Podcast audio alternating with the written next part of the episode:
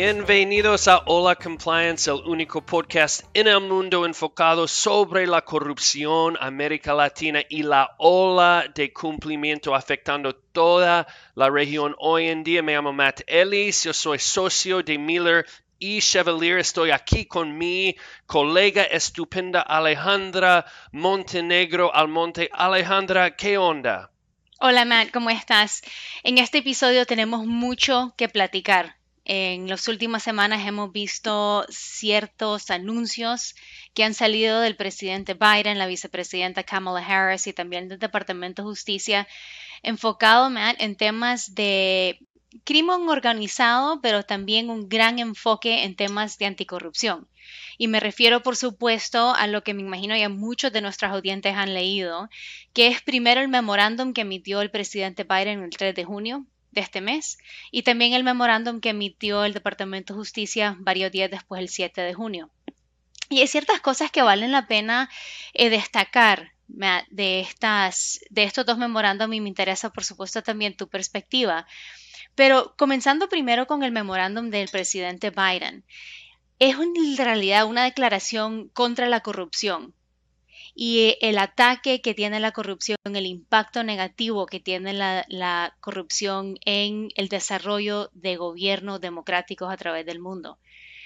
Y lo que hace ese, ese memorándum es que le da una instrucción, le pide al Departamento de Justicia y a otras agencias en el país que trabajen juntas, en conjunto, para atacar el crimen organizado y también la corrupción específicamente se enfoca en Latinoamérica y en una área, que hemos visto afectada por temas de corrupción, pero que no ha sido históricamente un enfoque tan definido del Departamento de Justicia y los Estados Unidos cuando viene la implementación de la FCPA, y eso es Centroamérica.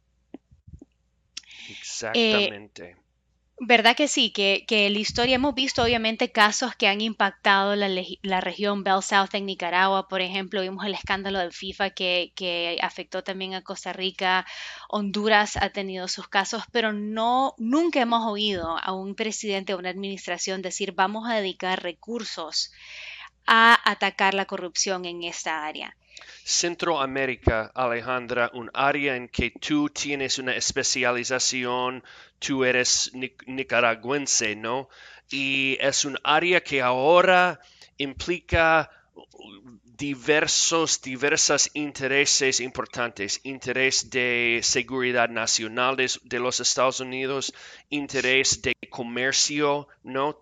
Interés de corrupción, los riesgos de corrupción, cómo una compañía puede operar en la región y protegerse respecto a los niveles altos de corrupción. Empezando con el lado de seguridad nacional, da la audiencia su opinión de las prioridades y los planes del gobierno de los Estados Unidos. Eso es lo más importante de este memorándum por primera vez el departamento, el, gobierno de los Estados Unidos habla del tema de corrupción como un eh, ataque a la seguridad nacional. Y lo que hace eso, históricamente hemos visto la FCPA nació por temas de competencia, ¿verdad? Para asegurar que compañías americanas que tienen operaciones globalmente no estén perjudicadas por otras compañías locales que pagan soborno. Ahora el presidente Biden dice, no, esto es más que eso. Es es un riesgo para nosotros de, temas de seguridad nacional, como dices. Y también, Matt, este memorándum hace algo muy interesante. Se enfoca en los eh, participantes del gobierno, en funcionales oficiales. Y le reta al Departamento de Justicia y a otras agencias que se enfoquen en prevenir y en identificar y castigar a funcionarios de gobiernos internacionales que piden sobornos y que piden corrupción. Y esto me acuerda de una conversación que yo tuve con un grupo en Honduras que estaba capacitando en temas de FCPA. Y después de cuatro horas de presentación, ¿sabes cuál fue la primera pregunta que recibí? ¿Qué? Alejandra, mucho gusto por su, muchas gracias por su presentación, pero nos viene a hablar a la industria que somos los víctimas de la corrupción. Porque son los funcionarios del gobierno que nos piden la, la soborno y que lo tenemos que pagar.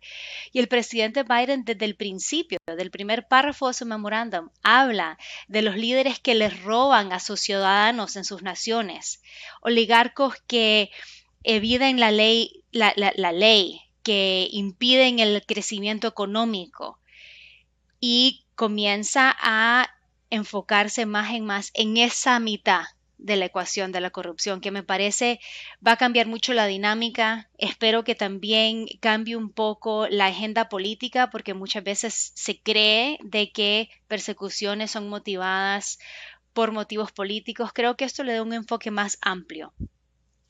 ¿Qué piensas tú?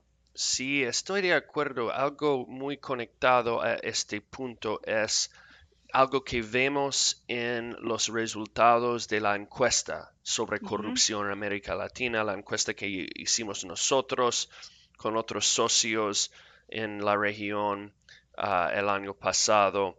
Y lo que detectamos en la encuesta sobre corrupción en América Latina era que en la región mucha gente ve los sistemas legales anticorrupción como no eficaces, ¿no? Las estadísticas cuando se compara con otras regiones, con otros países en Latinoamérica, son muy altos el porcentaje de gente diciendo que mira, el gobierno de Honduras, el gobierno de Nicaragua, el gobierno de El Salvador son tan ineficaces respecto a la habilidad de atacar la corrupción. Y para mí eso aumenta la importancia que otros actores, incluso Estados Unidos, están tomando medidas para hacerlo. Y las medidas que las están, que están tomando son muy enfocadas. Es un grupo de trabajo, el Departamento de Justicia anunció un grupo de trabajo que va a trabajar con otras agencias en los Estados Unidos, con la FBI, para coordinar investigaciones con estos países que quizás no tienen los recursos porque las leyes son nuevas, salvo Costa Rica, y vamos a hablar de Costa Rica en un momento, quizás no han dedicado los recursos internamente para atacar y investigar estos temas y también a capacitar a grupos de investigadores fiscales dentro de estos países para que puedan ellos mismos iniciar sus propios casos. Y yo sé que has tenido tú muchas conversaciones con agentes, por ejemplo, de la FBI que están estacionados dentro de países latinoamericanos y has visto cómo nace esta coordinación y el impacto que tiene en la región. ¿Por qué no nos cuentas un poco sobre eso? Es importante este punto porque es natural tener un grado alto de pesimismo, escepticismo, ¿no? Respecto a la habilidad del gobierno de los Estados Unidos tomar una diferencia en los países de Centroamérica respecto a atacar la corrupción. Entiendo esa perspectiva, pero desde nuestra experiencia, cuando los Estados Unidos coordina las agencias, arranca un plan um, enfocada en una meta compartida con el Departamento de Justicia, con Homeland Security, con este el FBI, ¿no? Ah, se puede redireccionar los esfuerzos y hay esperanza de mi perspectiva, hay esperanza en la posibilidad de realmente tener un impacto. Y la, eh, eh, el, ejemplo de FBI eh, en el pasado, cuando yo estoy hablando con los encargados de esa oficina en Miami, me dicen que su prioridad es México, Colombia y Brasil. Imagina ahora con esa iniciativa esta prioridad puede empezar a cambiar y enfocar en otra región y tomar efectos um, como consecuencia. Y es el enfoque que declara el Departamento de Justicia. Dice puntualmente que este Joint Task Force Alpha, el grupo alfa de trabajo, se va a enfocar en cuatro países, en México, Guatemala, El Salvador y Honduras. Y va a ser muy interesante ver cómo van a responder, particularmente en El Salvador y en Honduras, donde hay presidentes que se postularon con la plataforma de atacar la corrupción, Guatemala que ha visto su propio eh, tema de, corrupción en la línea que llegaron hasta los niveles más altos del país. Esto es un área, Matt, que uno de los viajes que yo tomé a Centroamérica, alguien me dijo, gracias por venirnos a ver. Esta área siempre es un flyover region, por lo que me dijeron, para personas que ejercen en esta área. Contanos, Alejandra, sobre Costa Rica, dónde cae Costa, Rica en todo este el panorama. Claro, no, Costa Rica siempre ha sido como una, una luz de esperanza, creo yo, en la región. Históricamente siempre ha sido uno de los países que ha estado menos afectado por la instabilidad que hemos visto en mi propio país de Nicaragua, en El Salvador, en el mismo Honduras eh, y también en Guatemala. Y en temas de corrupción ha sido el país que ha llevado el liderazgo en desarrollo de leyes de anticorrupción que comienzan a incorporar elementos que lleva la FCPA, eh, es miembro del OCTE, que también requiere cierta armonización en legislación anticorrupción que estamos viendo en Costa Rica. Hemos visto eventos enfocados en anticorrupción en Costa Rica, el cual quiere decir que las industrias están respondiendo, están desarrollando sus programas de cumplimiento y yo creo que tienes información sobre la encuesta también nuestra que eh, los números reflejan estos avances. Sí, más esperanza en Costa Rica sobre la habilidad de su país en responder a los riesgos de corrupción. Contra la corriente hablamos ahora sobre lo que podemos tomar nuestra comunidad de compliance practitioners de todo eso. Y yo quiero empezar esa conversación con lo siguiente. En la encuesta sobre corrupción en América Latina, medimos los esfuerzos de cumplimiento en poblaciones locales en toda la región, ¿no?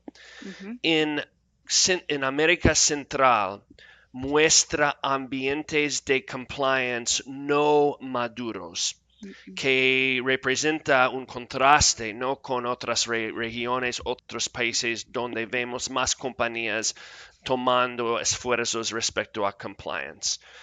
Menos compañías haciendo capacitaciones, menos compañías en Centroamérica haciendo debida diligencia con terceros, menos compañías con hotlines, ¿no? ¿Qué significa eso? ¿Cuáles son las implicaciones para compañías haciendo trabajos en la región? Es una buena pregunta.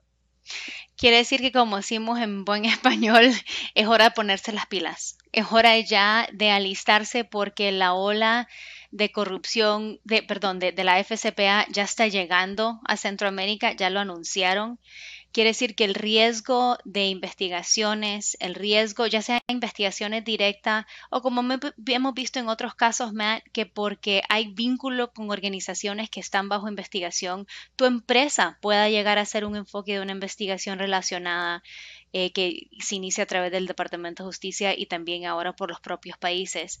Como oficiales de cumplimiento, esto es una buena oportunidad para recordarles a los funcionarios de tus empresas, de sus empresas, que el riesgo está ahí, que hay que realizar asesoramientos de riesgo enfocado en temas de corrupción para identificar a dónde es que las empresas son vulnerables a temas de soborno cuáles son las políticas que no se han, que no se han escrito, cuáles son las capacitaciones que no se han eh, desarrollado, cuáles son los procesos y los controles que no se han implementado para detectar y, bueno, primero prevenir y detectar pagos de soborno e incumplimiento con estas leyes.